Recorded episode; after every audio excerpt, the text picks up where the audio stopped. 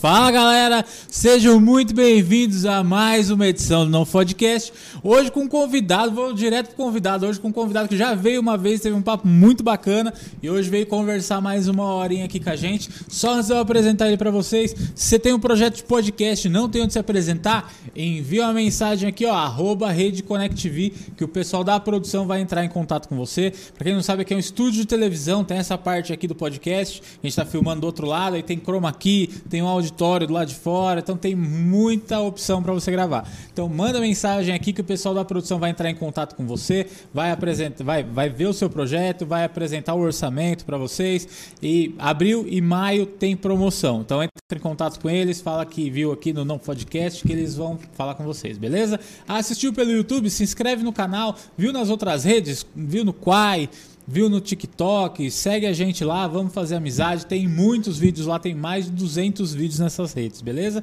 Então eu vou chamar ele, que ele tá virando, ele vai virar um fenômeno do TikTok daqui a pouco, porque ele tá mandando benzaço lá, que é o professor Jota. Tudo bom, professor? E aí, mano? Como é que você tá? Tô de volta. Ô, oh, tá de volta. Que bom que o senhor veio, viu? Não, eu que agradeço aqui a, o convite, chefe. Você sabe que eu me sinto honrado. Não, pô, imagina. Sério mesmo. Pra quem não conhece, professor, professor Jota, ele é, pode me corrigir, viu? Não, Eu- pelo amor de Deus. Ele é professor de física e é formado em física Isso. e tem, é mestrado Isso. em física nuclear. Exatamente. Que pra quem é um completo ignorante, física nuclear é exatamente o que, professor?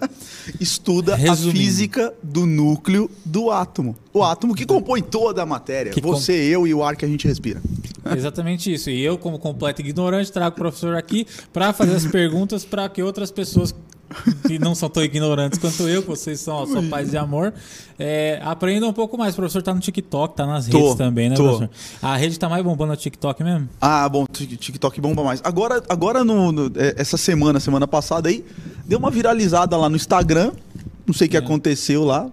Tipo, quase dobrou o número de seguidores lá no Instagram. Mas eu, eu, focali, eu tô me focando mais no TikTok mesmo. Caramba, já tá Que a com rede quanto lá? No TikTok, É. tá quase 50 mil. Mas com a ajuda aqui de quem tá assistindo esse vídeo, vou chegar a 50 mil seguidores. Me ajuda lá, Caramba. clica lá. Mas é, é muito, é muito rápido, porque a primeira vez que você veio aqui, você estava com 14 mil seguidores. É. Tem aqui, tem um mês que você veio aqui, um mês e pouco. É que teve, uma, teve, um, teve um fator preponderante. Entre o mês que eu vim aqui e agora a minha volta, teve um, teve um, teve um ponto. Teve a, a guerra da Ucrânia. E na guerra da Ucrânia, eu acabei falando no TikTok, por causa da minha formação, das questões da passagem pela, pelo, do, do exército russo em Chernobyl, da usina de Zaporizhia. Eu comecei a comentar algumas coisas e isso deu muita visualização, né? As pessoas queriam saber minha opinião, o que, que poderia Caramba. acontecer no caso de, eh, enfim, de um acidente que aco- acabou ocorrendo um incidente, né? Aconteceu? Aconteceu. Incidente, foi. O que, que aconteceu? É, caiu lá. Dizem, é, assim, as informações são meio. Então, vamos lá. Meio russas, É né? meio. É, daquele então, jeito. vamos lá. Segundo fontes da Ucrânia que foram disponibilizadas pela pra Agência Internacional de Energia Atômica, que foi lá que eu li. Então, pronto. Alguém tá com dúvida? Não fui eu. Não sou eu, tô tirando disse a fonte. é. Eu disse a fonte. Xinga eles Xinga lá. eles lá. Tá? Segundo eles, caiu uma bomba. Uma, foi, não foi uma bomba, né? Não caiu. Caiu no, no prédio administrativo da usina de Zaporícia. Que é uma usina grande lá. Na, a Ucrânia basicamente é só energia nuclear, né? Não é que nem a gente. E aí caiu lá uma bomba lá e tem até uma cena de vídeo que a gente não sabe se é exatamente de lá. Se é verdade, se é verdade, se não dá pra é. saber nada. Mas tem uma cena lá de parte do prédio dando uma explodida. Mas era prédio administrativo, não corrompeu nada no, no próprio reator nuclear. Segundo o que Segundo a- diz a, que diz as fontes. as lá. fontes de lá. Eu não fui lá pra De ver. repente, se você estiver nessa Eu não região fui lá pra aí, ver, uns ucranianos com entendeu? três braços, uns bagulho. Mas essas coisas podem acontecer, essas mutações dessa forma assim, professor? Porque a gente tá falando, a gente fala, fala É. brincando aqui, mas assim, se acontecesse um Sim, sim. acidente, tipo, Tipo mutações Chernobyl, violentas, tipo, assim? tipo, a, bomba, a segunda, a, a bomba lá na, na Segunda Guerra Mundial. Então, uma das formas da interação da radiação com a matéria é a alteração do DNA. Na alteração do DNA pode ocorrer várias coisas, Chess. Dentre elas, coisas como essa que você falou, algumas mutações genéticas. Mas Pode agressivas ocorrer. assim? Porque assim, a gente imagina, se eu for falar sério Sim, sobre sim. isso, ah, uma mutação genética, você imagina, sei lá, um câncer ou uma disposição maior Que a da pessoa ter probabilidade é câncer maior. ou ter feridas, mas tipo assim, não Queimadura. nascer tipo uma pessoa com três braços, Ah, não, três uma coisa braços, maluca é. assim, tipo, que, é- que a gente viaja, tá É, como eu não sou biólogo, não, não, não posso dizer assim categoricamente como, quais seriam as consequências de forma mais é, específica. Mas a alteração do DNA ela vai gerar nos seus, nos seus descendentes alguns problemas, sim. A probabilidade, por exemplo, de, de câncer aumenta. ah, talvez alguma mutação genética que possa gerar, não três braços, mas alguma mutação genética que possa vir a trazer algum problema no futuro.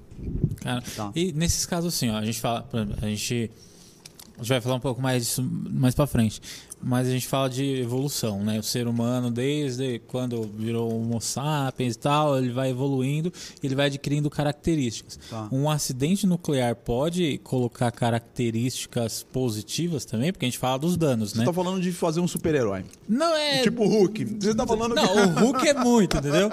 O Hulk é tipo o Blanca do Street Fighter. É, acho que tipo é mais. Blanca. é. Mas Vou assim, um não, Hulk. mas vamos, pode ser uma coisa mais simples. Tipo, uma pessoa que ela é mais resistente a determinadas condições, mais resistente ao frio, mais resistente ao calor, mais resistente a. É improvável. Fisicamente. É improvável. É improvável, não é, É- impossível, é improvável. É improvável. É improvável. normalmente é Óbvio pro que um mal. biólogo responderia melhor essa, essa questão do que eu. Mas isso é improvável. Nosso corpo ele é muito sensível, né? Na E aí? verdade, nós somos sensíveis. Oh, É verdade, né? romântico aqui Oh, logo. ficou romântico. Não, mas nosso corpo é sensível. Então a, a probabilidade é, é- é improvável que ocorra do cara virar um super-herói. As características vão mudar em, algum, em alguns aspectos, mas ele se tornar um, um super-assumo em alguma coisa, não. Nem se forem no laboratório. Aí você já é outra fazendo. história. Você acha que o pessoal, ó, Você tá falando, você quer chegar no Hulk, né? Não, não, Não, fala a vou, verdade, você eu vou chegar no- lá. Aos pouquinhos eu chego lá no Hulk. Mas, ó, teve a, no começo dos anos 2000, teve o lance. é, é, vamos entrar só numa parte biológica, só pra você entender o que tô Tá falando. bom, tá bom. Teve a primeira clonagem lá, que foi Sim, da a- a ovelha, ovelha e tal, não sei o Valina. quê. E depois disso começou a criar umas teorias da conspiração, É. falando que os chineses eles estavam tentando produzir um super-humano. e aí mexendo nas características de DNA, etc e tal. Isso aí é possível fazer em laboratório, se for um gênio do mal, assim, de É, super-herói? Eu não, eu não posso, não sei dizer, Chess, porque é uma coisa muito característica para bi, biólogo. Mas, assim, tentar, O pessoal vai É- tentar. é, vai né? tentar. Deve ter algum doido tentando. deve ter algum doido tentando isso. Ah, tem, né? Caramba. Tem tudo, tem de tudo, né? Então, um doido tentando isso não é difícil, não, viu, Chess?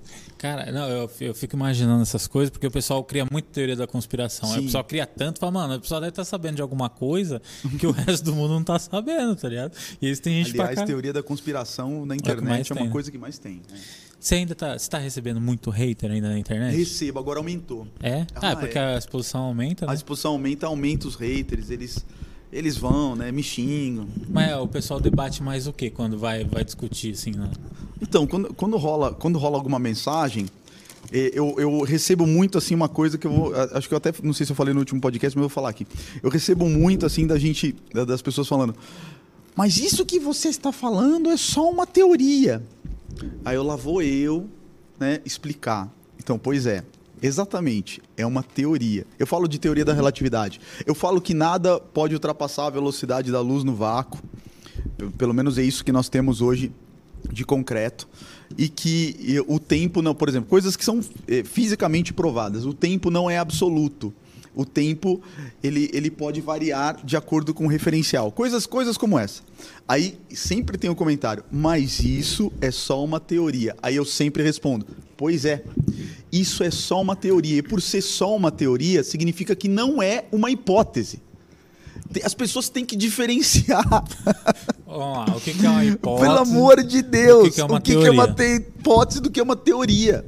Uma hipótese, realmente, é, é algo que ainda não está definido. Então, eu vejo, uma, eu vejo um experimento ou vejo um fenômeno e eu crio uma hipótese para a solução daquele fenômeno. O, sei lá, o céu é azul. Eu vou dar uma hipótese aqui para o céu azul, sei lá. Você entendeu? A- Agora, pode ter várias hipóteses. Uma teoria é algo que já foi testado. Uma teoria é- significa que já não é mais uma hipótese. Uma teoria significa que nós já testamos, já usamos isso em alguns casos para nosso benefício, entendeu? Ah, ah, por exemplo, física nuclear, em alguns aspectos, fissão, é uma ótima teoria. Caramba, fizeram bomba com isso aí, velho. Estão aí fazendo os bagulhos. Estão aí fazendo bomba, negócio. E aí? Entendeu? Aham. Então, a teoria é algo conciso e testado. Aí você fala, pô, mas e a lei? A Ah, lei- é isso aí que eu ia perguntar. Mas não é lei, não. A lei é quando essa teoria já foi testada, retestada, e a gente sabe que não há mais como escapar dali, entendeu? Não tem mais nenhuma não margem. tem mais nenhuma margem. Acabou. Acabou. Mas, de novo, não confundam teoria com hipótese. Teoria é porque já funciona. Gente, é teoria da relatividade. E nós usamos teoria da relatividade. Os satélites te- têm que corrigir lá microsegundos todos os dias pra, por causa de- da teoria da relatividade, porque os satélites experimentam uma gravidade menor. Eles estão na órbita da Terra, eles experimentam uma gravidade menor, o tempo passa mais rápido. Você precisa corrigir. Se, se não corrigir o, o- o aplicativo de celular que te leva, que você usa para chegar, que eu, que eu usei para chegar aqui, ele não vai me dar a posição correta. Caramba, você não sabia. Você não sabia disso? N- Não, não sabia que ele corrigia todo dia. Corrige. Tipo assim, não sabia Acho que é ele pa- o tempo passava 0,016 diferente. segundos todos os dias. Precisa Ah, conferir. Precisa corrigir isso? É, Não dá precisa. pra- deixa passar. Precisa, ó, porque é assim, é assim, Chess. Você tem, você tem um objeto em movimento, tá? E, e eu consigo definir aonde você está, não simplesmente com a sua posição, mas sua composição com o tempo. Então, por exemplo, você está em movimento. Então, você, na, na- sei lá, está vindo aqui para Osasco. Nós estamos aqui no estúdio Osasco. Então, você está na marginal Tietê, lá, vindo para Osasco. No instante X, você está numa posição na marginal Tietê. No instante Y, você não está na mesma posição. Então, se o relógio do satélite não está sincronizado com o relógio da fonte do aplicativo, vai dar pra... Você vai tá estar 0016 pra. Exatamente. Caramba. Exatamente. Só que isso somado vários dias, você começa a, a ter problema. Vai, a correr, o, o erro vai ser de, de, de um metro. No primeiro dia o Brasil é nosso, um metro gol da Alemanha. Tranquilo.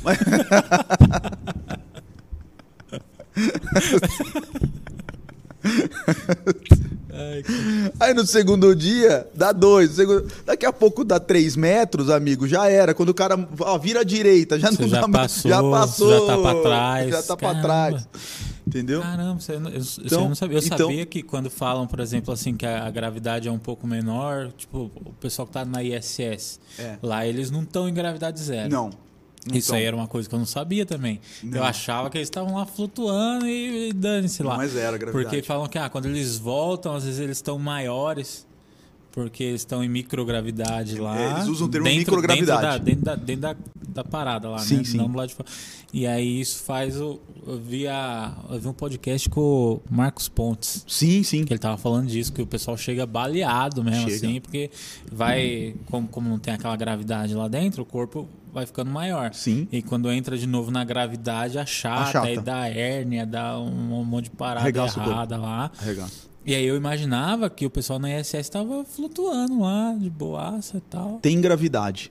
A velocidade com que eles estão, que a velocidade orbital é absurda, traz a eles a sensação de falta de gravidade. Mas tem gravidade, acredite, Chess, não é muito diferente daqui da Terra. Deve dar uns 8 metros por segundo quadrado.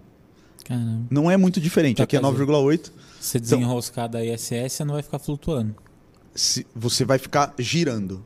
Você vai- se você desenroscar da ISS, você vai girar, você vai manter o movimento de órbita. Digamos que você se solte lá, me soltei, sei lá. Não, tô falando lançado, tô Aham. falando Você soltou. tá lá na ISS, você tá É. amarradinho, você solta o cabo. É, e pô, me perdi, pô, ferrou. Então, a- nesse ponto, você vai manter o movimento de rotação em torno da Terra por um tempo. O problema é que na em baixa, em baixa órbita, que é o caso da ISS, 400 km de altitude, ainda tem uma atmosfera muito rarefeita.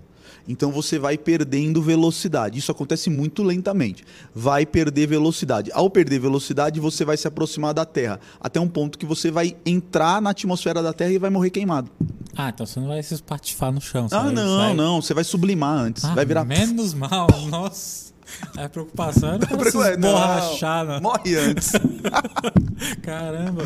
Morre Isso- antes. Isso é uma- algumas dúvidas que eu tenho são muito sobre isso, porque fala da órbita baixa, aí fala de é, da ISS, viu que agora essa semana teve pessoal que foi lá pra turistar, né? Sim, foi, foi. Que foi- Querem fazer Porque até Eles um. falam que vão fazer os estúdios. Vamos fazer um lá, né? estúdio lá. É, eles vão fazer um estúdio lá. Tom Cruise, cara. Tom Cruise vai, vai pra Caramba, lá. mas- Porque o pessoal, o pessoal da- da- do cinema tem muito essa pegada, né? A gente vai falar um pouco do Interestelar também, Nossa. que eu não assisti ainda, mas assim, Pô, quando você, você fala. ver, hein, quando você, ó, Você vai gostar, é mano. você, o Sacane, a ovelha. A ovelha fala muito do Interestelar. Sempre que falam o, ó, Interestelar, o olho vira, sabe? É. Tipo, você Não, fala, filme- nossa, filme velho, é extraordinário. um tesão em falar. Eu Filme não assisti ainda. Mas aí a gente, a gente vai entrar, a gente vai entrar neles também.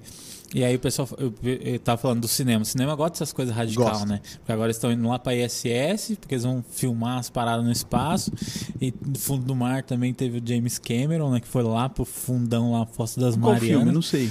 Eu não sei qual que é também. Eu sei que ele entrou num submarinozinho lá, desceu lá na Fossa das Marianas lá Eita. e chegou lá no fundão do lugar mais fundo do, dos Do fundo do mesmo. fundo, do É. fundo do poço. Só que ainda dá pra ficar muito lá, foi lá, filmou lá, que tinha umas lanterninhas, subiu e, e, para, e foi embora. Pra o senhor fazer um teria filme. coragem de, de subir? Descer não, porque tem que ser muito louco, tá ligado? Você é esmagado por nada.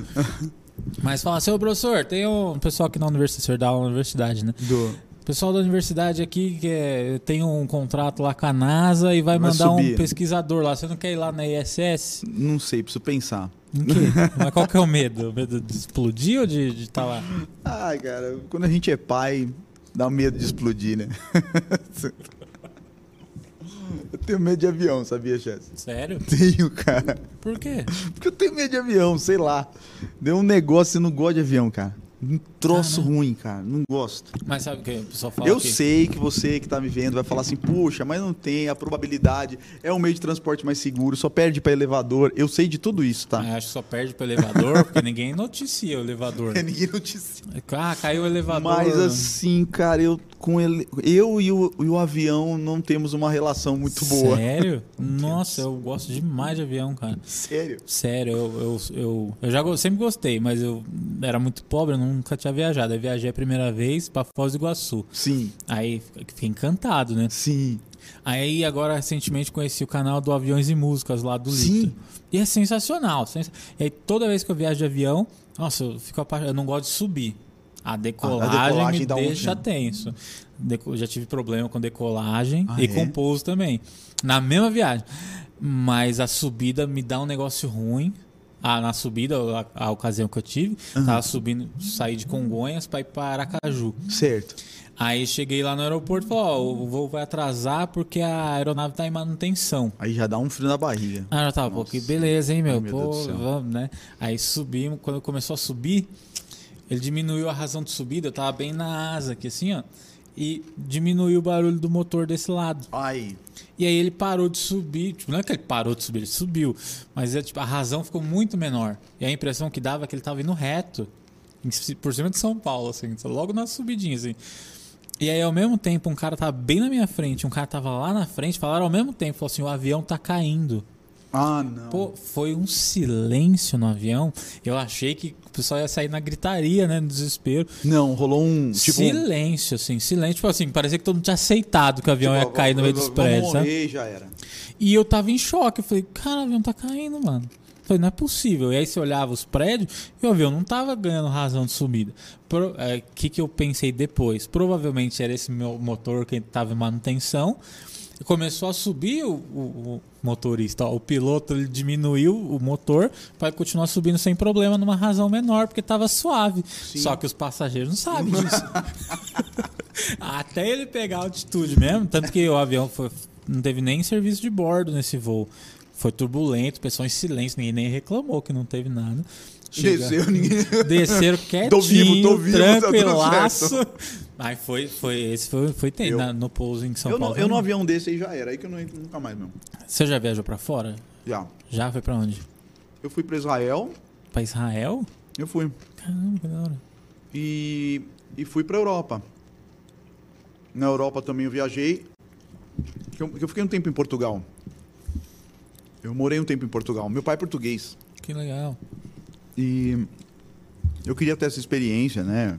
Enfim, não só de conhecer as raízes do meu pai, as raízes da família, conhecer a família e também ver se eu me adaptava lá a Portugal. Então eu já fui, mas minhas experiências com avião, mano, não, não, não foram boas? Não, não essas, essas aí que eu contei foram boas, mas as, as que eu tive aqui. Sério? Viagem local. Mas foi o quê? Uma foi vez para Manaus, cara, foi uma turbulência, velho. Caramba. E eu falei, sabe quando você. Eu, eu tive essa sensação assim. Eu lembro até hoje. De Manaus para São Paulo, uma turbulência, uma turbulência absurda. E foi do, três dias depois daquele avião da TAM Nossa, que passou reto, passou aqui, reto na, em na- Congonhas. aqui em Congonhas. Foi três dias depois. Nossa, velho. Então, e eu, eu na turbulência só me vinha aquela cena na cabeça, assim, porque ficou passando na TV toda hora, né? E eu assim, ai meu Deus, ai meu Deus, ai meu Deus. Na hora que pousou o Chess, eu falei, eu falei assim, ó.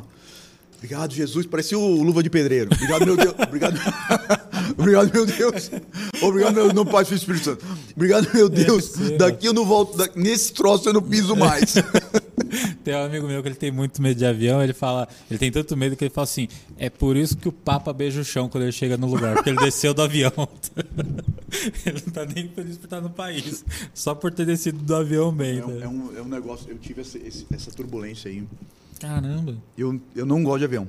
Não, eu gosto demais de avião. Eu tive a experiência do, do negócio do acidente da TAM.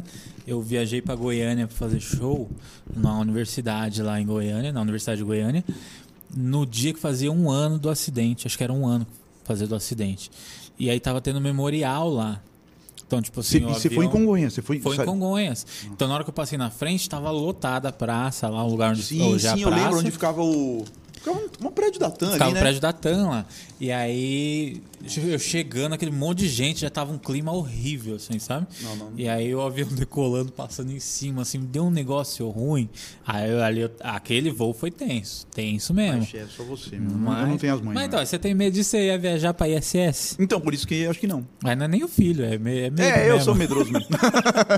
não, os filhos também. Professor, o senhor tava falando de velocidade da luz semana no, na live que o senhor fez. E aí eu não entendi algumas coisas. Eu, Ai, meu Deus. Eu queria entender. Imagina. Vamos supor, um ser humano, ele em situações normais, ele não aguentaria viajar na velocidade da luz. Na teoria. Na velocidade da luz, na, na, nela, na menina, na velocidade da luz no vácuo, 300 mil quilômetros por segundo, teoricamente não seria possível alcançar essa velocidade. Porque tem um efeito muito interessante. Que antigamente a gente chamava de massa relativística, hoje os mais novos não gostam que fala isso. Não, tal, mas tudo bem, vai, vamos chamar aqui. Tem um efeito interessante que é assim: para você mudar a velocidade de um objeto, você precisa de energia. Meu, isso, isso acontece para a gente acelerar um caminhão, para você acelerar um carro. Você não consome com- combustível? Pra andar de skate, Pra andar precisa de- disso, precisa- Você precisa- uh. então, a gente precisa de energia. Aí o que acontece? Quanto mais massa, mais energia eu preciso para acelerar esse caminhão ou esse carro. Certo? É, é simples, é mais difícil tirar um caminhão do repouso do que tirar um carro do carro. É, eu, eu e você empurramos um carro para pegar num tranco. Eu e você vamos precisar de mais gente para empurrar um caminhão. Tem Entendeu? uma reta, né? Na subida não Na subida condição. não vai dar. Então, aí o efeito que, que tem, que é o efeito que o pessoal fala que aumenta a massa, né? Não é que a massa aumenta, você não engorda se você aumenta. Se... Ainda bem, né? Vou andar pela cidade mais, da né? luz. A minha massa, a massa, ela é invariante. A massa, ela não vai mudar. Ela vai mudar se você comer salgadinho. Salgadinho o programa inteiro. O programa fazendo inteiro. dois programas no mesmo dia. Então, mas a massa ela é invariante. O problema é que a massa ela, ela nos dá uma referência da inércia do corpo. Então, se tem mais massa, como eu falei para você, é mais difícil tirar o caminhão do repouso do que tirar o carro, porque ele tem mais massa. Do mesmo jeito que é mais difícil parar o caminhão do que parar um carro, porque o caminhão tem, Tem mais, mais massa. O problema é que essa inércia, à medida que o objeto chega à velocidade, da- vai se aproximando da velocidade da luz, ela aumenta. Então, quando ele vai se aproximando da velocidade da luz, fiz um cálculo hoje para um vídeo. Um corpo de 1.500 quilos, quando ele tiver metade da velocidade da luz, a inércia dele é equivalente a 1.732 quilos. Então a energia que eu preciso fazer para mudar a velocidade, que eu preciso ter para mudar a velocidade do carro, não é mais para 1500, é para 1700. Eu gasto mais. Só que isso vai piorando. Se você vai se aproximando da velocidade da luz, a energia necessária para mudar a velocidade dele vai tendendo É ao infinito. É. Não. E aí Mas não mesmo dá. no vácuo? É que essa era a minha Mesmo no dúvida. vácuo. Mesmo no vácuo. Então, assim, pra mim, no vácuo, não existiria nenhuma resistência, entendeu? Mesmo assim. Então, assim, você começar a ser um por hora, dois, três... não existe nenhuma resistência, chefe. Significa que ele não vai perder velocidade. Mas para você mudar a velocidade, Você precisaria de mais... precisa de força. Não tem jeito. Ah, Como eu tenho que aumentar a velocidade, eu tenho que acelerar, eu vou precisar de energia de algum lugar. Só que você entende que cada vez que ele se aproxima da velocidade da luz, mais energia eu preciso. Se eu precisava de uma energia X para aumentar a velocidade dele, agora que ele está com uma velocidade muito grande, eu preciso de 2x. E assim por diante. E isso se torna. impossível. tende ao infinito. Então, Caramba. é, é por isso que é impossível um objeto massivo como, como um corpo, como um, sei lá, teoricamente hoje a gente não tem nem como pensar um objeto se nem se aproximar da velocidade da luz. E quando você fala da massa, a massa... Não é que a massa aumenta, mas a... A Inércia. inércia. Eu, tá, eu vi num vídeo, esse aí eu achei que era meio. O cara deu uma exagerada, mas agora trouxe só para responder essa pergunta. Sim. Só Precisa professor. Que se tivesse uma agulha gigante Viajando. viajando. Você viu esse vídeo? Acho viajando já vi pelo espaço. E ela atingisse a Terra na velocidade da luz, mesmo que ela tivesse a largura de uma agulha, ela teria força suficiente para explodir o planeta? Eu precisaria fazer o cálculo, Chess, para ter, pra ter certeza para você. Mas, a, mas assim, eu já te, já te aviso que a, a agulha não estaria na velocidade da luz. Próxima. Estaria, estaria muito próximo. Nem, a gente não consegue pôr nem elétron na velocidade da luz. Os caras colocam 0,999 lá no CERN, né? 0,9999 da velocidade da luz, mas eles não põem na velocidade. Na, velo, na, na menina não, não atinge. Não põe. Nada tinha, assim? É, só, só luz. É, né? é, só luz, só o fóton de luz. Então eles não colocam, mas, mas assim, um objeto como uma. A massa dele vai tender para o infinito. É um, é um choque elástico ou inelástico que teria. Preciso saber, preciso fazer a conta. Será lá, 0,9 da velocidade da luz. Quanto é que vai dar essa massa? Se ele tiver 90% da velocidade da luz. Eu não sei, acredito que Ah, não, viu? Só de. Que não, não Não, explodiria. Não, explodiria, não. Caramba. Não. Que Mas eu eu preciso fazer a conta. Qual é a massa?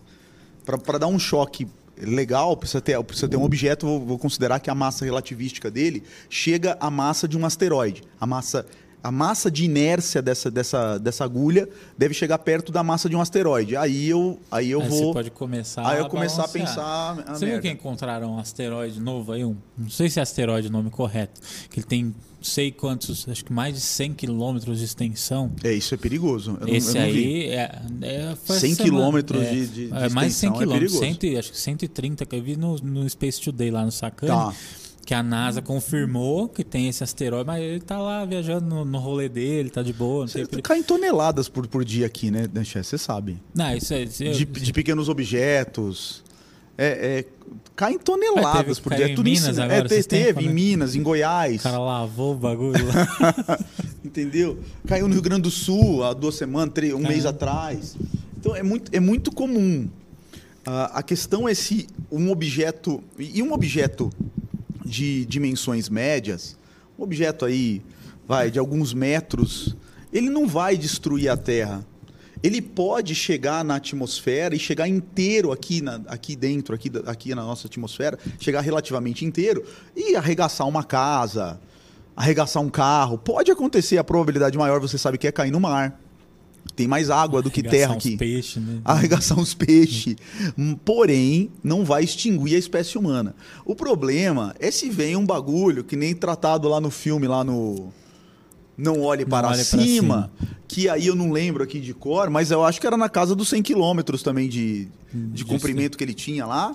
Eu não lembro aqui no. Esses aí pode dar ah, ruim. esse aí pode dar ruim. Mas, tipo, nível global, assim. É, é, porque esse o pessoal pode dar ruim de- nível global. O pessoal fala porque ele pode atingir uma, um- uma parte, mas as sedimentações vão subir, vão subir na atmosfera. Na hora que elas sobem, você pode criar o que a gente chama lá, na, na- na física nuclear, a gente chama de inverno nuclear. A, a luz do Sol ela não vai conseguir mais entrar, então a Terra vai esfriar e vai matar. quem- mesmo, mesmo que você tenha sobrevivido Ao ao, impacto, você morre depois com a temperatura da Terra baixando muito. Mas ó, hoje, é pergunta bem de leigo essa mesmo. Hoje ainda exi- existiria esse perigo se acontecesse isso, pela tecnologia que a gente tem? Porque o pessoal não ia. Ah, vamos supor. Bater um asteroide gigantesco, Posso mesmo falar? que tenha caído no mar, subiu lá os detritos dele, mas o pessoal não ia dar um jeito de inventar uns ventilador gigante, uns É, bagulho hoje assim. tem uma área da NASA aqui. É óbvio que o Sacani vai saber falar muito melhor isso do que eu. Mas o que eu posso te garantir é que tem uma, uma parte da NASA que só estuda isso. Projetos. Eles estudam projetos científicos é, para, o, para, para ação caso um asteroide venha na direção da Terra. O que, que a gente pode usar aqui? Bomba nuclear? Para estourar um negócio? Tanto que eles pousaram, Chess, há, há dois anos, três, quatro anos atrás, eles pousaram um rover num, num, num- num cometa, se não me engano. Foi, verdade. Exa- o- pô, pô, um- tirou, ainda tirou um teco dele. É, né? ele- porque eles queriam testar isso. O tirar um teco, aí será que eu não ponho uma bomba aí? Armagedon, né? Bota a- nível Armagedon. Caramba. Então, é, são testes é, que acontecem. Eu vi, eu vi uma pesquisadora também da NASA, que me foge o nome aqui, até fiz isso para um vídeo. E ela, e ela, ela, ela mapeia, ela tem um papel de mapear todos os grandes objetos que estão aí na, na- no nosso sistema solar, pelo menos que a gente tem de noção. E segundo esse mapeamento, não tem, não tem assim, absolutamente nada de dimensões consideráveis que possam cruzar pela Terra nos próximos 100 anos. Segundo Segundo essa da, da mulher. essa mulher aí, que eu, não me lembro, que eu não me lembro o nome. Isso é uma boa notícia, né? Tipo, ó, vamos sobreviver aí mais 100 anos aí, dá pra garantir nossos netos, né? Que caia nos netos, né? A gente não vai estar mais aqui. Meus Dá pra netos se garantir. Dá pra garantir a sobrevivência aí numa, num tempo. A, a tecnologia vai evoluir. A gente vai conseguir ver coisas, ver coisas interessantes, né? Mas para isso a gente precisa de tempo, né? Porque o pessoal já tá fazendo aqueles testes de desviar os cometas, né? Sim. Ah, tem um cometa lá, e vai ter um que chega lá, que nem esse fez lá, encosta e coloca uma bomba nele, É, explode ou, a bomba. ou é, explode a bomba e de- de- desvia a rota dele. Porque a gente precisa desviar a rota dele. Precisa sai, sai daqui. Eles, eu já vi testes gravitacionais de você chegar com um objeto perto, atra- atrai gravitacionalmente e puxa o cara, pro- desvia a rota dele. Não, mas tem que ser muito forte pra É. conseguir desviar a rota de um É. asteroide. Mas qualquer desvio, dependendo da distância, um desvio de um ângulo pequeno, você quando ele chega na Terra, se a distância for grande, quando você chega na Terra, ele escapa. Meu, se passar um metro daqui, não passa aqui. Então um é mais que zero, né? Me deixa pra lá. Tem, tem um que vai passar, tem um grande aí. Que é grande assim, relativamente grande. Pra mim é grande. Qualquer pedra que cair aqui, pra mim é grande. Mas tem um que parece que nos próximos anos é o mais próximo que vai passar. Não, ele tem até um nome estranho lá, diferente. Que ele vai passar entre a Terra e a Lua. Sim. Que pra mim é um absurdo já, assim. É sabe? perto. Tipo, pô, é muito perto, É tá perto, ligado? é. Tipo, ó, ó, vai passar É. ali o bagulho, tá? É perto. E aí não tem o perigo de. Não, não, porque, cara, é, é muito assustador isso pra mim. Vai passar entre a Terra e a Lua. Não tem perigo. Se a Lua tá na nossa atmosfera, assim, na nossa órbita, Sim. não tem perigo de dar uma bosta isso aí? Sempre tem. Tipo O- assim, aquele Não. zero, zero, zero, zero deve ter. É assim, Jess. A física macroscópica, eu comentei isso com você uma vez, ela é determinística. É determinística. A física de Newton, não a física quântica, mas a física de Newton ela é determinística. Então, se eu tiver todos os parâmetros, se eu sei a velocidade do asteroide, se eu sei, sabe assim, aonde ele está agora, eu sei as características dele, eu sei o que ele vai fazer. Tanto que eles descobriram, eles devem ter data, assim, microsegundos. É aqui, é nessa hora que ele vai passar aqui, ó. Eles sabem tudo. É, é possível. O problema é que nesse meio tempo, se esses parâmetros iniciais sofrerem alguma alteração, ele se chocar com algum outro asteroide, ou a gravidade, de, a, a gravidade de algum planeta passar perto dele, creio que não, porque eles já testaram isso. Eles Já, já tem isso na ah, conta isso lá. já está na conta, certeza. A gravidade de planeta não vai alterar. Isso com certeza já está na conta. Mas, mas assim, um objeto de, de, de tamanho menor, acertar ele e desviar, objetos de tamanho menor são difíceis de detectar. Então isso pode acontecer.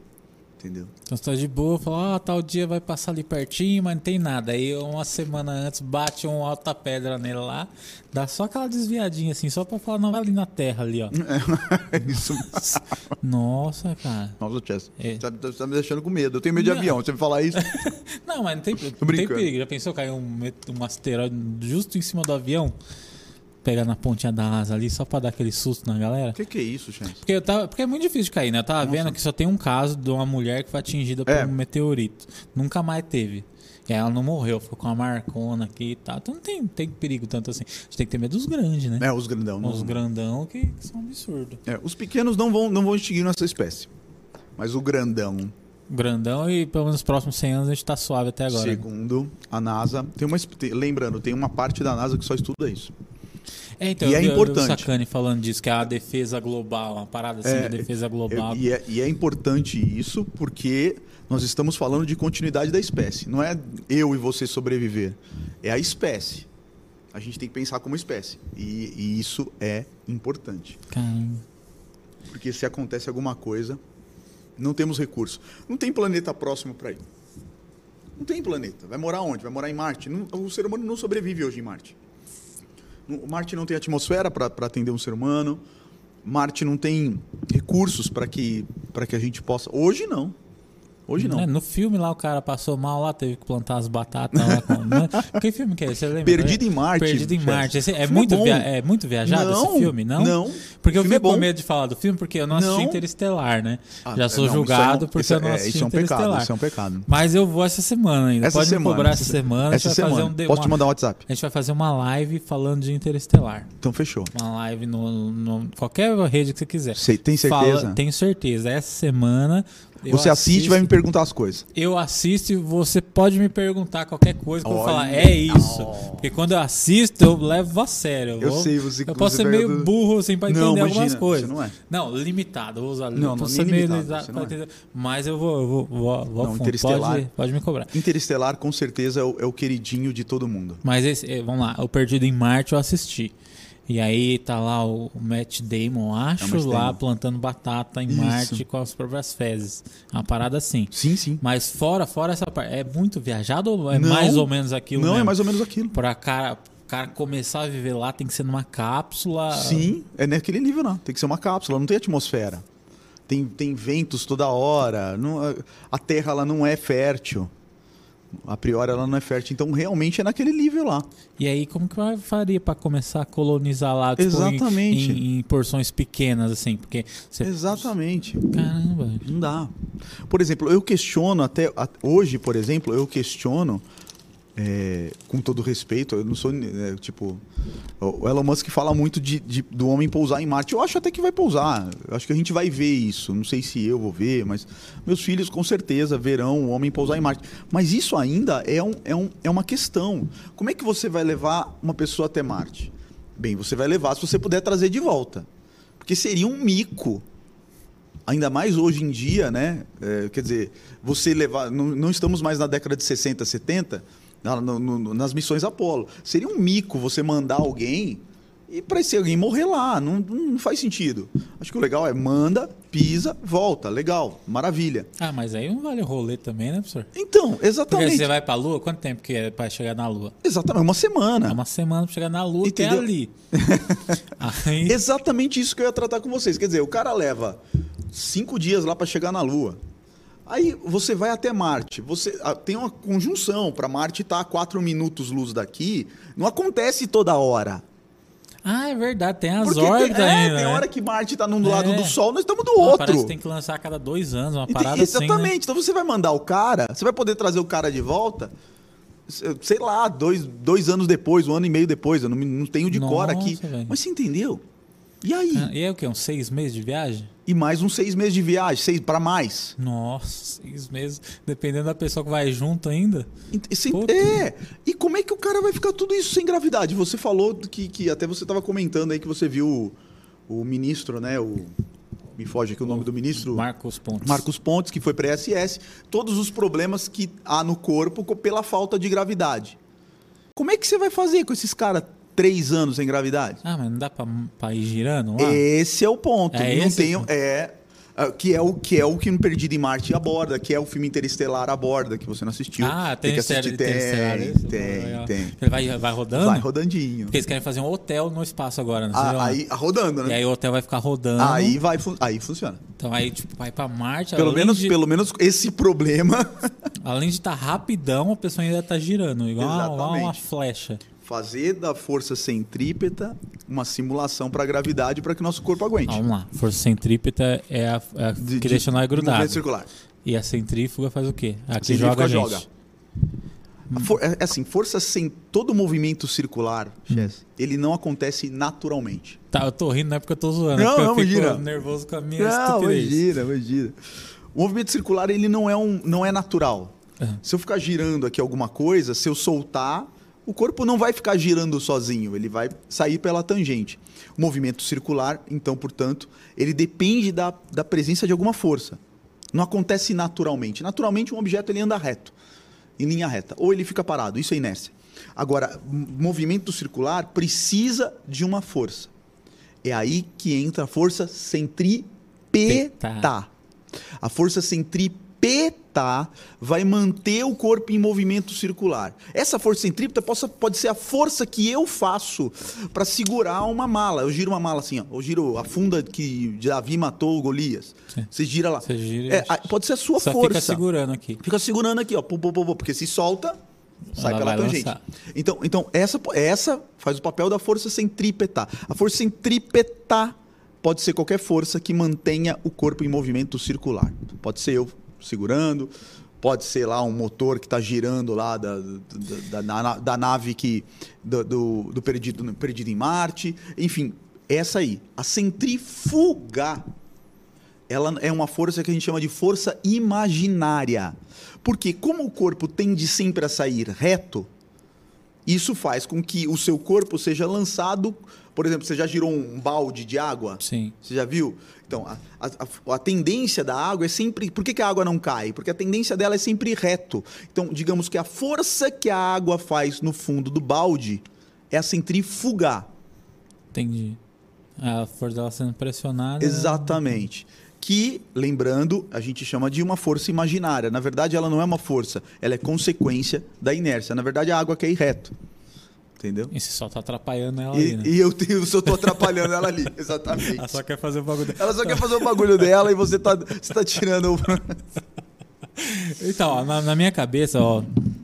Me corrige, na minha cabeça, pra nave, então, pra ela ir rodando. Mas a pessoa não vai sentir também essa. Não. Tipo, a força disso? Não. Ou ela vai estar. a- é a força disso sentir que é o tá que girando. hoje é, é o que hoje ela vai sentir se ela olhar para a janela e, e tomar um ponto de referência. Mas se ela Senão ela não vai dentro se- da nave nada, fechada, não, não, vai não vai tá nada. rodando. É igual Pra- você quando tá avião, você nem percebe às vezes que tá via... que tá andando. Cara, pra mim, pra mim, a nave indo, assim, a visão que eu tenho é que ela iria como se fosse um.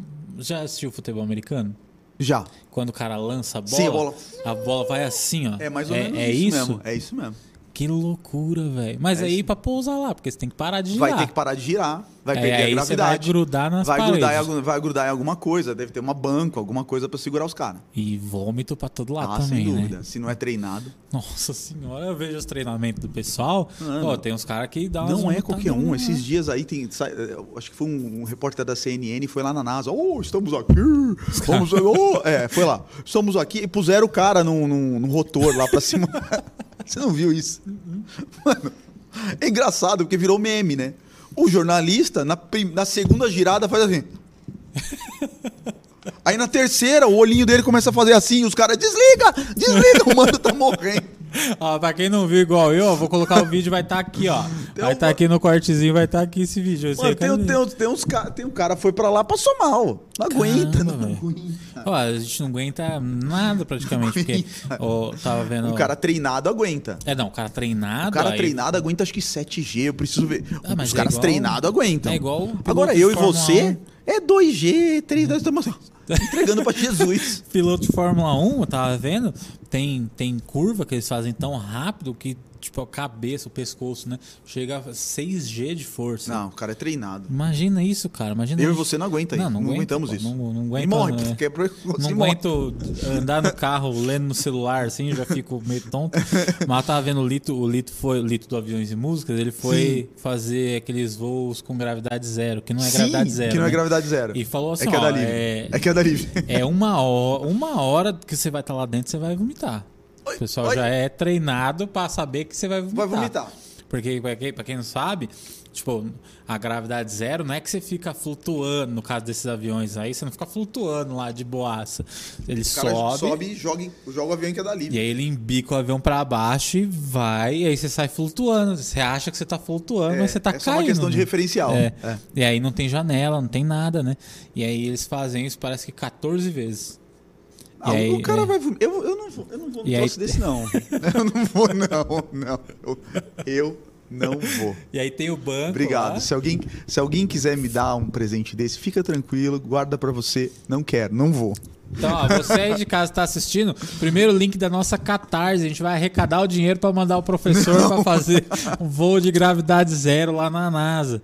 Filmar, professor, por favor, ia bombar no TikTok. Não aguento, não, não. Fica, fica assim, sem filme, Ana. Fica sem E filme. aí, aí o Lito falou que aí tem o banquinho lá, né? Você passa mal, Senta no banquinho, você senta no banquinho, pega o negocinho e fica. é, mas você vomita do mesmo jeito, porque você Claro. continua fazendo os bagulho lá, Vai vomitar. você tá Não, lascado. Deus me livre, chefe. Imagina só que Não, Deus me livre, ser. Deus me livre. Eu tenho vontade de fazer essas coisas, mas assim, não, não tenho capacidade financeira pra isso. Eu não Sabe, acho que Deus fez isso pra. Eu não vou dar dinheiro pra esse moleque, porque ele vai usar com estupidez. Então ele não vai ter sabedoria pra usar isso aí e tal. Não sei o quê. Então, mas se eu tivesse dinheiro, eu faria essas, essas idiotices. Pra mim, né? Pra, pra, pra quem gosta, pra quem aguenta, pra quem é da aviação. Não, claro, claro. Tá, aí, boa, sensacional. Pra mim, mesmo eu gostando, seria uma estupidez, porque claramente eu não tenho condição física e psicológica Eu pra isso. não. Eu ia estar repensando minha vida depois, Eu sentado chorando. Assim, Eu também não. Apesar que teve os voos dos bilionários ano passado, né? Foi. É, teve, teve lá o. O, O Bezos e o. o Bezos e o, e o. Richard Branson. É. É, e, e eles, eles levaram lá o ator que fez o Star Trek com 80 Foi? e tal lá. A, a- atriz, não foi? Foi Não, ator. Eu não Foi? sei se foi uma atriz. Foi? Enfim, mas o ator do Star Trek, o primeiro Star Trek lá, que eu, me foge o nome dele, já tá com mais de 80 anos, foi lá fazer um voo em gravidade zero, lá em microgravidade. Ah, foi isso. Foi o ator. E foi uma, uma mulher também, uma senhorinha de mais de 80 anos. Não, eu não tenho Que ela mãos. foi das primeiras missões Apollo, uma que não decolou, uma parada assim, ela ia pro espaço, não foi. Foi um acidente que teve, alguma, alguma treta que deu errado lá e ela não foi. Aí ela foi agora. E ela ia com Cara, o é Jeff corajoso, hein? Bezos. E aí o Jeff Bezos combinou com ela, aí veio o outro, atravessou e falou: Não, você vai, vai no meu aqui. vai- vai no- E foi. Mas eles têm capacidade pra isso. Eu não tenho a menor condição, não. Aqueles voos que o pessoal faz de caça, sabe? Sei. Que lá eu já não conseguiria fazer. Também Tenho não. maior vontade, mas não, não, não faria. não. Eu não tenho as manhas, velho. Não dá mesmo. Não, não tenho. Uma coisa que eu queria perguntar pro senhor, até na live que você fez essa semana, te- teve uma senhorinha que reclamou, tava falando que a ciência dela é Deus. Eu vi, ah, ah, não sei o que, isso aí é tudo não sei o que, pra mim a minha ciência é Deus e tal. E você explicou, falou, não, uma coisa é uma coisa, outra coisa é outra coisa, elas podem ter ligação, sem, elas, não são, elas não competem entre si. E você já falou que você é cristão Sou. né? Qual que é a relação que o pessoal faz, ou a relação que você puder me dizer também, Sim. de estudar física, que é uma coisa que ela é muito. É, vou grosseiramente falando como um leigo, ela, ela é uma coisa muito exata. E conseguir trazer isso para a religiosidade. Tá. É, o- você falou que vai trazer. Tá, tá pensando em trazer o Marcos Vinícius aqui. Ele vai, ele vai falar muito melhor do que eu sobre isso. Sim, sim, sim. A, a resposta dele vai ser, tipo, Ah, vai ser bem embasada. bem embasada. Não, É, mas pode, pode Ele, falar. ele estudou física comigo, né? Pra quem não sabe, ele estudou física comigo, fez graduação, depois filosofia, mestrado e doutorado em filosofia. A área dele é essa. É. Eu, eu- então, ah, o que eu vou falar aqui, Chess, é mais de uma experiência pessoal. Tranquilo, é isso que eu quero saber. É, é mais uma tranquilo. experiência pessoal do que efetivamente uma- um estudo acadêmico. Então, para mim, assim, ah, eu, eu, eu entendo a ciência e a, e a minha fé como coisas que se complementam. Esse é o meu ponto de vista. Esse é, é a forma que eu, que eu entendo, entendeu? A minha fé, ela não nega a ciência que eu estudo. E a ciência que eu estudo, ela nunca negou a minha fé. Na verdade, elas, elas fazem uma ponte, elas se complementam, elas estão, andam juntas. É, é, você, você encontrar ou tentar encontrar ou tentar explicar fenômenos da natureza não desmerecem para mim a, a existência de Deus. Não tem, não, não, tem, não, são, não são coisas correlacionadas. Para mim, Deus é, ma é, é, mais do que simplesmente explicar os fenômenos da natureza. Deus é uma experiência pessoal, minha. Eu tive uma experiência que eu entendo que foi uma experiência pessoal com Deus. E para mim isso é, é, o que importa, é você entendeu? É o suficiente. E esse é o ponto da fé. É uma fé. Eu, eu, eu sei que eu não posso explicar. Você entendeu? Eu uhum. sei, eu tenho consciência. Ah, me prova aqui que tem Deus. Não tem como provar. Não tem, esquece, não tem como provar. É uma experiência pessoal. Agora, a minha fé, aí tem outro ponto também, não pode interferir no método. Porque a ciência ela tem, tem como base o método científico. E a minha fé não pode interferir no método. Isso é, isso é fato. Isso é fato. A minha fé, ela não pode interferir em como eu estudo o fenômeno. Você entendeu? Uhum. Então, nesse momento, você tem que. Peraí. As coisas se complementam, mas eu não posso deixar com que uma interfira na outra. É para mim é assim que funciona, mas cada um tem a sua experiência, né? É, então, porque tem, eu, vi, eu vejo muito essas discussões, eu sou o cara muito da discussão, né? Eu não, não me meto muito, mas eu gosto de ver os pontos de vista. Porque eu não tenho um ponto de vista formado do que eu acredito, do que eu não acredito. Eu meio que eu, eu, eu deixo as coisas acontecerem. Assim, eu estudo, eu leio, mas eu quero saber mais para tomar um partido ou pensar de alguma forma ou não. E muita gente fala que, assim, ah, por exemplo, a, a maior treta que eu vejo entre, entre uma galera que é criacionista e o pessoal que é evolucionista é, ah, mas o que, que tinha antes do Big Bang?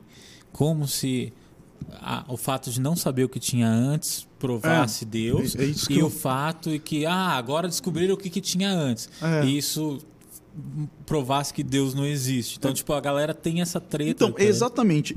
Pare, parece que algumas pessoas entendem errado de que a ciência está tentando provar a não existência de Deus. Ou, você entendeu? Sim, sim. Existem algumas pessoas, até no meio cristão, infelizmente, que tem, que tem essa, essa visão. Né? Peraí, então a ciência está tentando provar a não existência de Deus. Não tem absolutamente nada a ver. O objetivo da ciência, principalmente da física, é explicar os fenômenos da natureza. Só isso. É teorizar como o universo funciona. Exatamente. É entender como as coisas funcionam. É, é essa a ideia. Isso não desmente Deus, que para mim é uma experiência pessoal. É, é, esse, esse é o ponto principal. Eu não falo bem disso, novamente. Faço podcast, assisto o podcast com o Marcos, que ele é especialista. Não, aí... aí ele, ele, ele é teórico é. disso, ele só vai falar disso, ele vai te explicar as diferenças, ele vai ele vai, cara, ele vai, vai falar os, os autores todos que trabalham com isso. Vai. Ele manja disso. É, não, mas é, o que eu queria era justamente essa experiência pessoal. Porque a gente vai teorizar, semana que vem, muito provavelmente, vem o professor aqui para explicar por A mais B toda, é, toda a construção. Ele, ele, ele, é, ele é especialista nisso. Mas eu queria tocar mais nessa parte pessoal mesmo sua, porque a gente vê a paciência hum. que você tem de conversar com as pessoas, de explicar, eu não teria a mesma paciência, assim, sabe? E trazer é, esse lado humano é uma coisa que chamou a atenção quando eu trouxe você a primeira vez Sim. aqui. Então é legal ver esse lado também. Não é só o lado ah, da física e dos números e de se isso aqui é assim, não tem espaço para religiosidade, não tem. São coisas completamente. Então a, o que eu queria era justamente esse lado pessoal mesmo, sabe? É, é meu lado humano, né? Entendi. So, como... somos, somos seres humanos. Temos. Eu, eu, eu sempre falo. Eu erro. Eu erro. Eu, eu erro. Porque se eu não errasse, eu não seria um humano, eu seria um robô. O, o erro ele está implícito ao ser humano. As falhas, as, as, as, emoções, né? É difícil você reproduzir num robô, Chess, uma emoção. Você programa uma emoção, mas, cara, em, em nós isso é muito natural. Não é como num robô. Porque isso é muito humano. Então, eu, como humano, eu tenho minhas, minhas, minhas, minhas convicções. Entendeu? Eu tenho até minhas convicções políticas, tenho minhas, minha fé. Eu tenho minha fé, eu sou humano. Eu tenho minhas, minhas dificuldades. Eu compartilhei no último podcast aqui até uma coisa pessoal Foi, foi. do meu foi. filho. Então, então esse, esse é a construção do João. Que, óbvio, o João também tem o João cientista, o João que gosta de ciência, que gosta de estudar a ciência. E é o que eu sempre digo, o único, a única questão dessas, dessa, de, todo, de tudo isso é que todo o meu lado humano não interfira no método científico. Não pode interferir. Se isso não acontecer, tá tudo certo. Tá tudo certo. As pessoas vão ter convicções diferentes. Você é diferente de mim. E eu, eu acho que as pessoas têm que ser diferentes. Eu acho, sinceramente, que a gente aprende com nossas diferenças. Eu não tenho nada para ensinar para mim mesmo. Eu sempre falo isso. Eu- o que que eu vou ensinar para mim mesmo? É. Nada. Eu já sei tudo que eu tenho que saber. Mas alguém que é diferente pode me ensinar. Então, esse, esse é o papel nosso como, como- aqui nessa sociedade. É assim que eu penso. né? Caramba, Se, se, se ajudar. Se- se- sempre alguém tem, tem, tem algo a ensinar. Eu falei isso aqui no último podcast é, e vou repetir.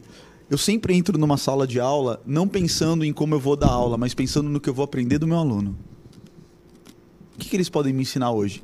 Porque o que eu vou ensinar, sinceramente, eu dou aula há 20 anos, eu já sei de cor, salteado, de trás para frente, de olho fechado, dormindo, eu sei, sei explicar. Não, tô, não, tô, não é que eu tô dizendo que eu sou. Não é isso, é que eu, É que você vive isso. eu vivo isso. É minha, é minha profissão. Então, eu sei explicar movimento uniforme de trás para frente, de frente para trás, de tudo que é jeito. Entendeu? Eu já fiz isso milhares de vezes. Literalmente milhares de vezes. Então, eu não estou pensando em como eu vou dar aula. Eu estou pensando em como vai ser a recepção dos alunos para aquela aula e o que eles vão poder me ensinar com aquela aula. Qual que vai ser a interação que eles vão ter comigo, de modo que eu também possa aprender com eles. Uma aula só é uma aula se o professor aprende. Se o professor só ensina, isso não é uma aula, isso é um vomitar de conteúdo. Desculpa falar, é um lixo. Que é professor que, viveu entra em por sala. muito Desculpa, tempo, né? aqui eu posso- fazer um negócio Fica polêmico. tranquilo. Polêmica. Polêmica, Polêmica. foca no professor. Polêmica. Professor que entra em sala de aula, vomita conteúdo e sai, ele não é um professor. Ele é um projeto mal sucedido de um professor. Não deveria estar lá, não era para estar lá.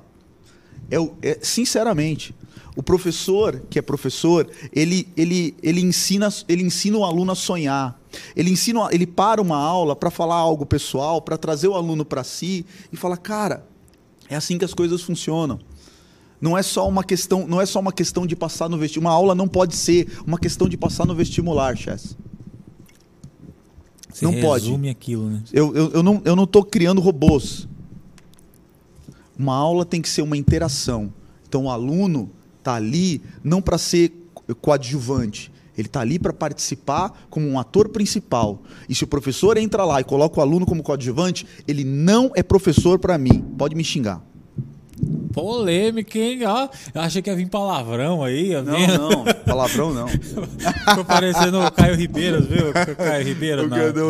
O bananão lá. ó, Um do- bananão. Você é um bananão. Mas é isso, eu, eu fui professor um tempinho, né? Muito, muito pouco tempo, graças a Deus. Porque tem que ter Graças muita. a Deus. É, tem que ter muita saúde psicológica e não é meu forte. A física já é ruim, mas a psicológica é pior ainda. Então, Imagina. fui, fui tá tudo de boa. Mas ah, eu, eu, eu aprendi isso. A gente aprendeu muito método construtivista, que a gente chamava na época, de, de trazer o aluno, né? E, e o professor, ele é uma ferramenta, ele não é Sim, a parte principal não é. daquilo, sabe? É. Tipo, o, o bom é como você toca as pessoas. E aí é, são duas perguntas que eu quero fazer pra gente fechar bonito, fechar legal aqui. A primeira é: já teve algum dia que o senhor voltou pra casa pensativo? Falou, mano, olha a pergunta que me fizeram, que explodiu a tua cabeça? Só, mano, Com, com que- relação de física, É, com relação de tudo. com relação de tudo, assim, um aluno durante Já. sua aula fez Já. uma pergunta e falou. Fez, puf, Já, já. na tua mente, você lembra? Já, já, já. Já aconteceu mais de uma vez, com certeza. Perguntas que me deixam. que, que, que tocam, né? Perguntas que tocam. Ah, isso acontece, na verdade, é de forma, até de forma recorrente. Hoje mesmo teve uma pergunta, né? Eu estava falando hoje numa aula lá, estava falando com os meus alunos e, ele, e, e sai a pergunta, mas professor, é, porque você sempre, às vezes na ciência, tem que trabalhar no campo da hipótese. É normal. Você Que vai vem antes da teoria. É, que vem antes da teoria. Aê, É, aprendeu. Você trabalha. Então, por exemplo, é, você está falando lá de, de, de ano-luz. E você tem que explicar quais são as dimensões do universo. E aí vem, vem sempre aquela pergunta, mas professor, é, existe vida inteligente? Não sei. Mas para você, fala o que você acha. Eu quero saber o que você acha. Isso toca o professor. Tipo, putz, cara, vou ter que me abrir. Você, você entendeu? Aham. Aí você para ele e fala assim: ó, então, ó, quem tá falando aqui é o João. É, quem tá falando aqui é o, é o- é o- é o professor que tem emoções, que tem sonhos, que, tem, que é pai, que é isso, que é aquilo, que é aquilo. Então, para mim tem. E aí, aí, aí a aula vai para outro nível, Chess. A aula vai para outro nível. Na hora que o professor faz isso, a aula, a aula muda de nível. Porque eles começam também a. Então, e por que, que o senhor tem isso? E assim, e aí você constrói um, um pensamento crítico, porque vem um e fala assim: Puxa, professor, não sei se eu concordo com você, e você fala, cara, que bom. É Ficaria isso. triste se você não se você concordasse É comigo, tá porque eu tô no campo da hipótese. né? É, eu tô no campo de hipótese. Então eu tô triste se você concordar comigo. Então discorda mesmo. E, e- e- e a aula se torna uma outra aula que realmente marca a gente. Marca. As aulas, aluno marca a vida do professor. Marca. Um professor que é professor, ele não esquece de alunos. Isso é verdade. Ele não esquece. É porque o aluno marca a vida dele. Não é, sabe assim? Uhum. Tipo, eu, não, eu não esqueço os alunos. Porque, cara, tem aluno que marca a sua vida. E aí. Os ruins isso, é também? maravilhoso, isso é maravilhoso. Os ruins também. Os ruins também, mas os ruins são bons. Nossa. Os ruins são bons. Tem um que você fica bravo só de lembrar, fala, nossa, esse maluco Imagina, os aí, ruins são velho." bons. Os ruins são bons. Por quê? Porque os ruins, eles, eles têm um papel importantíssimo na sala de aula. É verdade. O aluno, o aluno bagunceiro, o aluno. Cara, ele, ele tem um papel importante, nem que seja um desafio do professor, para ganhar aquele aluno para a matéria, né? Para tipo, chamar a curiosidade do aluno, mas também para a sala de aula, cara.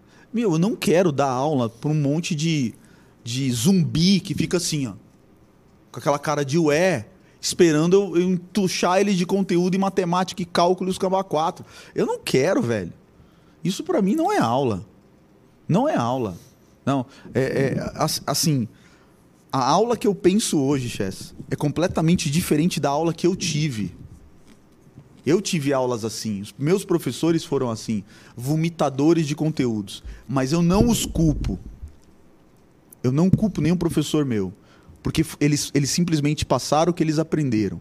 Eles não tiveram a oportunidade de, de viver num mundo como, por exemplo, hoje nós vivemos, onde a informação é muito melhor distribuída e ter a oportunidade de aprender, ter a oportunidade de ouvir isso que eu estou falando aqui. Eles não tiveram essa oportunidade. Então, não culpo meus professores. Mas sim, eu, com todo respeito, eu desço a lenha no professor que hoje entra em sala de aula e vomita conteúdo. Isso, isso não tem sentido. Hoje, hoje, antigamente até, até aceitável. Até Hoje, você não. entendia que podia acontecer porque eles vieram de uma outra época. Exatamente. Mas hoje em dia o professor não pode Hoje não, isso. não pode ser isso. E se você disser que você está dando o que você recebeu, você está errado. Porque hoje você tem acesso a conteúdos como esse, onde você vai receber coisa diferente e vai te dar oportunidade, chance de fazer diferente. Então, fazer igual é realmente, com todo respeito, é uma burrice. Agora veio palavrão, tá vendo? Pra gente encerrar legal, professor, rapidinho. Você acha que vai acabar esse tipo de ensino que é dado hoje em dia? Eu espero Eu digo, não, não só o ensino dos professores cabeça mais antiga, mas digo essa coisa da sala de aula, do negócio, aquela coisa maçante da sala de aula. Porque você é praticamente um influencer agora. Obrigado, que é isso. Não tô mas nesse nível, não. é, pô, mas é legal pra caramba assistir. Você acha que com o tempo isso vai virar uma prática, tipo, dos professores darem mais aula? Claro, vai ter a sala de aula porque precisa ter a sala de aula, porque você tem o diploma, porque você tem. Mas as pessoas vão assistir a aula lá na sala de aula e vão pra internet consumir o conteúdo do professor da matéria, assim, efetivamente, mais do que é hoje? Você acha que isso vai, vai virar uma prática comum? eu acho que já está virando, né? E o, e o professor ele vai ter que se transformar. Eu creio que o professor e a escola e os alunos eles vão ter que se transformar para essa nova fase, onde o papel do professor ele, é, ele não é exatamente o papel do professor que era na década de 80 e 90. Ele vai ter que, ele vai ter que se re- reinventar como, como professor. É, como, como, como pessoa e, e, os alunos também. Isso é um papel da família, porque quando tem a escola, tem a família por trás, tem, tem, tem, todo, tem a sociedade. A gente vai ter que entender que o papel do professor não é simplesmente vomitar conteúdo para o aluno passar no vestibular. Não é esse.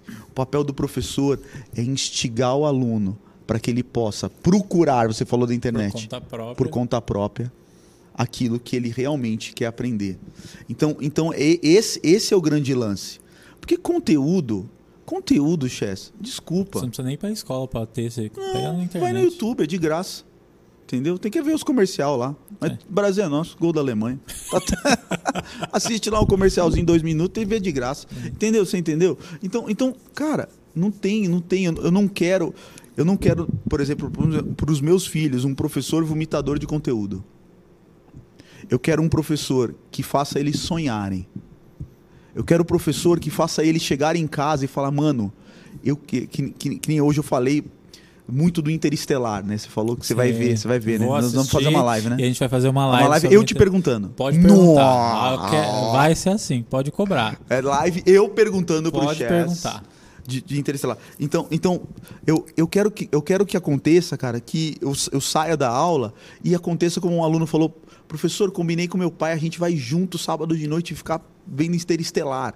Sabe assim, eu tenho que instigar ele ao assunto, uhum. chamar atenção, porque eu não vou entrar com o conteúdo na cabeça de ninguém. A pessoa aprende, na verdade, sozinha. É só a ferramenta, né? Eu sou, sou a ferramenta para motivar ele a tentar, a, a tentar se encontrar. Que é isso que é o professor. E é assim que, tem, que deveria ser com tudo, entendeu? Então, a estrutura da sala de aula hoje, com carteiras, na minha opinião, já está errada. Não devia ser mais assim. Entendeu? Não tem. É assim desde a década de 50, 40, sei lá, desde que o mundo é mundo. Então por que está assim ainda? É. Para que isso? Ah, o aluno precisa passar no vestibular. Sério, Chess?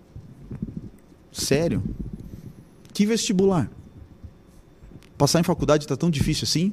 Isso era no meu e no seu tempo. É. E lá, eu e no meu, e no meu e no seu tempo tinha. Hoje, hoje. Tá fácil. Hoje tá fácil. Tá. Hoje tá fácil, Chess. Mesmo em boas. Não estou falando de maus universidades, não.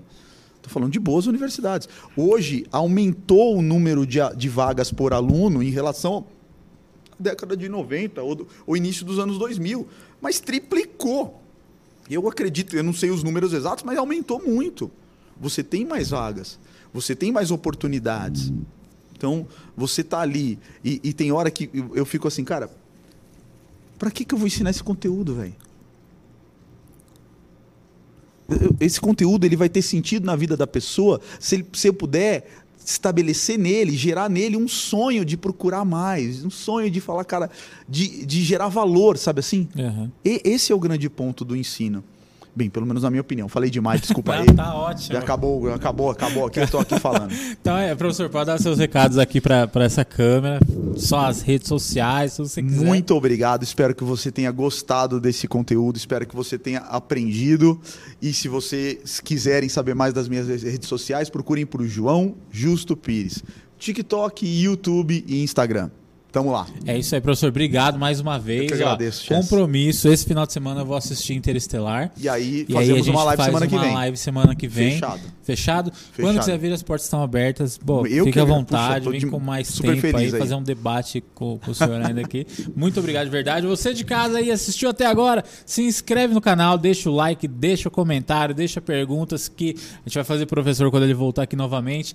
E é isso, tem um espaço, tem, tem um projeto de podcast, não tem onde se apresentar? Manda aqui, ó, arroba Rede ConnectV, que o pessoal da produção vai entrar em contato com você, vai convidar você para conhecer os nossos estúdios aqui em Osasco. Eu tenho certeza que vocês vão gostar muito. Então é isso, sigam lá nas redes sociais. Todos os links estão na descrição. Link do Instagram do professor, do TikTok, o nosso, da, da TV. Fiquem à vontade aí, entrem em contato com a gente, que serão muito bem-vindos. É isso, valeu, até mais. Obrigadão, professor. Eu que agradeço. Tamo junto. Obrigado de coração. Falou!